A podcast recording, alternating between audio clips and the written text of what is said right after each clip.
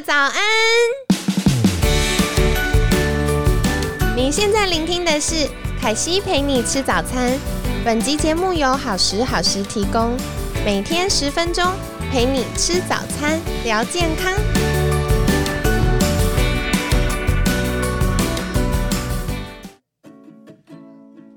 嗨，欢迎来到凯西陪你吃早餐，我是你的健康管理师凯西。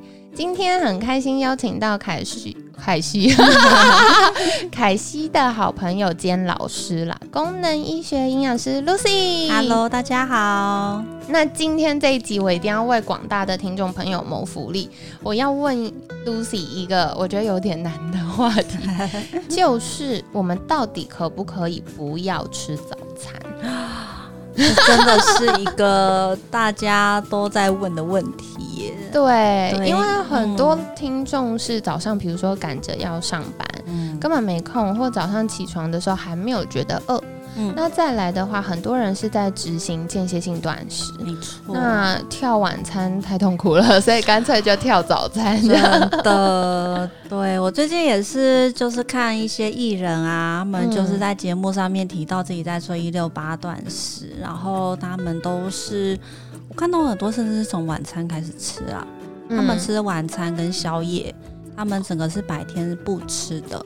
对，那我当时看到真的是很讶异，我还赶快去 Google，我想说这个饮食理论怎么会这样子建议大家？嗯后来才发现也是不一定啦，大家就是看自己的生活习惯来挑哪一餐进食，哪一餐不吃。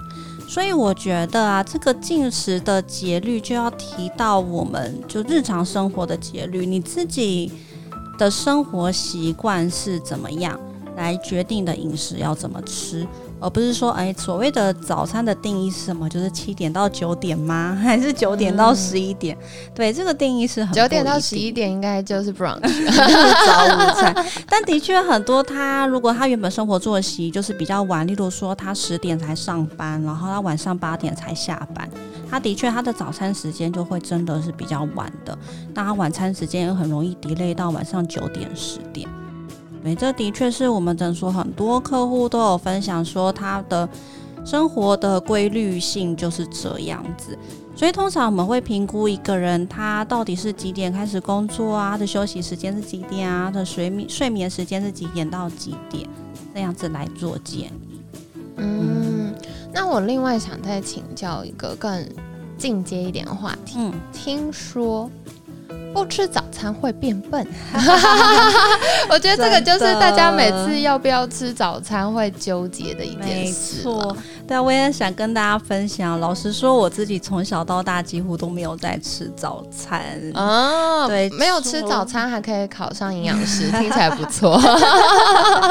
对，那就是其实很小的时候，像国小的时候，家里一定都会准备嘛。那当时其实早上都吃不太下，那家里就准备一些典型的甜面包啊，大家小时候应该都吃差不多的东西吧，就是一些菠萝面包啊、巧克力面包啊、奶酥面包啊，听起来很欢乐。这就是小时候面包店会卖的东西。那、嗯那个上小学之前，我们就会买个面包，买个牛奶，然后就上学。那我一直都记得，我通常早餐都会吃到午餐，都吃不完。对，这就要提到我们一些体质哦。如果从小就有一些低血糖的、低血压、低血压体质的倾向的话呢，它很明显就是他早上起床的时候会有一些反胃的症状，那他就会比较吃不太下早餐。那吃不下早餐的结果就是，像我们刚刚有提到，那你早上呢，你要上学，你要上课，或者是你长大之后你要工作，我们会使用到很多需要大脑思考的部分。那大家都知道，其实我们大脑是非常非常需要血糖来支持的，大脑是我们全身呃血糖供应最优先的一个器官。所以，如果我们来假设说你早上早餐吃的不够，那其实一整个早晨就会一直呈现在一个低血糖的状的状态底下。那我们大脑能够得到血糖的供应量就会比较少，但是我们又需要上课啊、上班啊，那这样长期下来，其实我们的大脑一直处在一个营养不良的状态，久了，大家当然想而可知，就是说脑细胞一直都没有吃到食物嘛。久了下来就会大脑的功能就会变得越来越差。嗯，那如果对于一般比如说要上学或要上班的听众来说，Lucy 有没有建议大家起床几个小时内要吃早餐，就吃第一餐？关于这个早上啊。其实我真的做还蛮多研究的，对，因为我自己本来都不太吃早餐，我是进来功能医学界之后，我才变得天天都吃早餐。老实说，就是当你学到了一些知识之后，会去支持你行为上面的转变。那就包括我刚刚提到的，我才知道说，哦，原来我们早餐一直没有吃，我们的大脑会没有足够的血糖的浓度，那长期下来，我们大脑的功能就会受损。那再来就是说呢。呃，我们的早餐呢，我们早上其实是有一个皮质醇节律，这是在我们功能医学里面来说，就是你在早上一醒来的三十分钟之内的皮质醇会冲到你一整天最高的高度，然后再降回到你刚起床的浓度，所以这个觉醒反应呢，会去决定你一整天的精神体力是否足够。因此，我也发现，如果我们要去配合身体的这个皮质醇节律的话，是不是代表呢？我们应该要一起床，在大概三十分钟到一个小时之内，我们就去吃到一些低低升糖的食物啦。我觉得这是非常重要的事情。我们不是说要把血糖冲高，而是说我们要吃到一些真的营养均衡的早餐，来去支持我们血糖缓慢的上升，来供应我们大脑足够的血糖。然后你一整天的精神体力才可以维持在一个很不错的状态里面。哦，了解。那我又要再更进阶问一个问题，这个问题是帮我们家助理妹妹问的，因为我们家助理妹妹她会说，她早上有的时候会起床，然后就醒来，然后她就会先起来去尿尿，然后尿尿完之后再回来睡回笼觉。那像这样子的状况，她。的所谓醒来的时间，应该要抓他第一次去尿尿时间，还是第二次他真的醒来离开床的时间呢？嗯，这的确在我们诊所客人也都会问哎。对我们通常会抓最后正式起来的时间啦。对，就是你整个大脑、身体都清醒了，你刷完牙之后，那我们就会觉得说，如果可以的话，就在三十分钟到一个小时之内。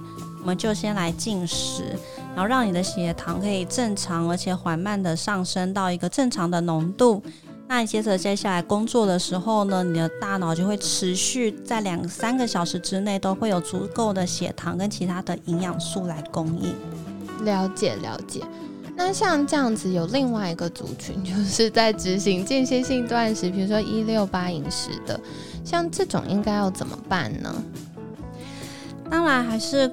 要考量到每一个人的生活习惯啊。如果有些人他跟我说他都睡到中午才起床，然后他的晚餐一定要在八九点以后才能够吃得到的话，那我们的确就可能会做一些调整。嗯，就说是不是就做十二十二？那你就是尽量。但呃，也许他会在下午一点的时候吃他的第一餐，那晚上九点吃他的最后一餐，维持在一个十二十二的状况。那当然比较理想了。其实我们营养师一直都非常非常喜欢的一个做法。就是天黑之后不吃东西，为什么呢？为什么？哎，老实说，我从大学念营养学系以来，我只要要减肥，如果我想要做这件事情，我第一个做的事情就是晚上六点之后不吃东西。哦，大家听到一个好招。对，那不过也是因为以前学生的生活作息比较正常嘛。以前在大学的时候，我们五点半下课，那我们就去吃个晚餐，那到六点刚好开始去玩社团。那只是说晚上难免还是会觉得哎有点饿，有点空虚。但是如果要维持身体健康，维持在它一个可以去燃烧脂肪的状况的之话的状的前提之下的话呢？我们就会有些可能有些小诀窍啦，例如说要记得喝到足够的水分，因为有的时候我们身体其实是缺水，而不是缺食物的一个讯号。对，但有时候我们会误以为啊，那是一个要吃宵夜的讯号。我们就会跑去吃宵夜。通常宵夜跟下午茶都是这件事。对对，大家可以试试看哦。如果你在这个时候你接收到一个这样子的讯号，你就先去喝一大杯水。你可以再稍等大概十到十五分钟，慢慢去观察你身体是不是这一种看似好像饥饿的讯号就开始慢慢减弱了。那你就可以去辨别说啊，你其实是缺水，还是你是真的肚子饿这件事情。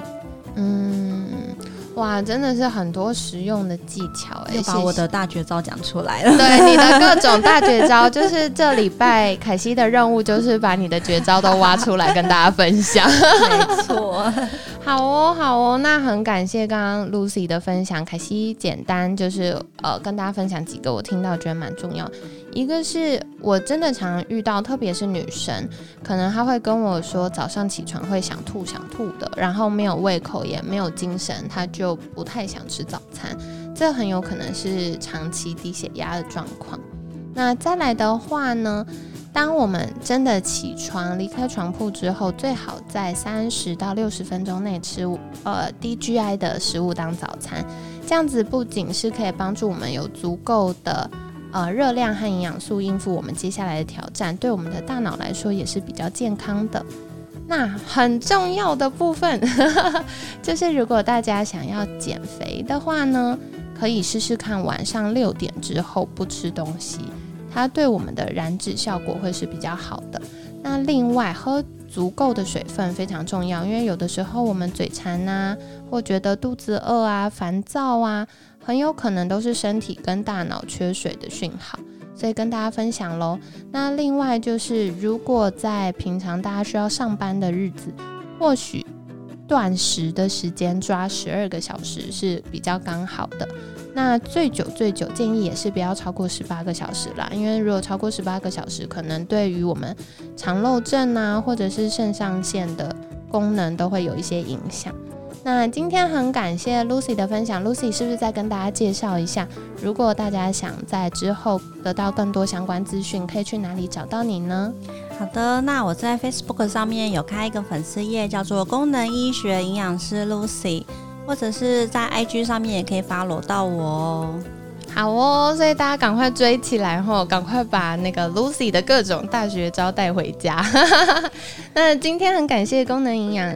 呃，功能医学营养师 Lucy 的分享，每天十分钟，健康好轻松。凯西陪你吃早餐，我们下次见，拜拜！谢谢大家，拜拜。